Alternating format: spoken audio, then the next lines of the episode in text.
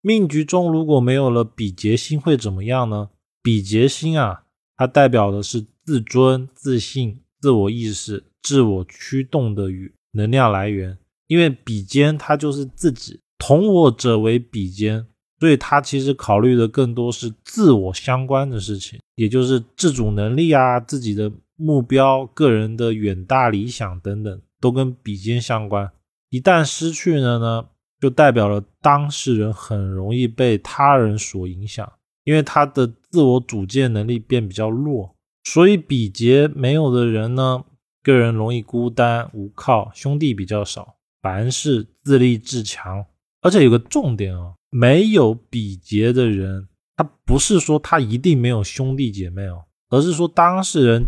比较不会去想靠兄弟姐妹。另外呢，比劫也代表了同龄人。兄弟姐妹、朋友，所以比劫如果没有的人呢，他童年也好，出社会也好，同事、朋友都会比较少，喜欢静，不喜欢动，与人合不来，就容易比较孤僻，少言寡语，然后会比较重视自己，不关怀他人。但是呢，一定要注意的是，八字是看整体的，比劫只代表的是跟同龄人、同辈人，如果当事人的。印很旺，或者是食伤很旺的呢，反而代表了他会跟长辈关系好，或者是跟后辈的关系好。所以，我们这边讲的其实只是代表了他跟同辈之间的关系比较不融洽，而不代表说他在社会上跟所有的人都不好了。像印星比较旺的人，往往比较听父母的话，也是也代表了跟长辈之间的关系比较好。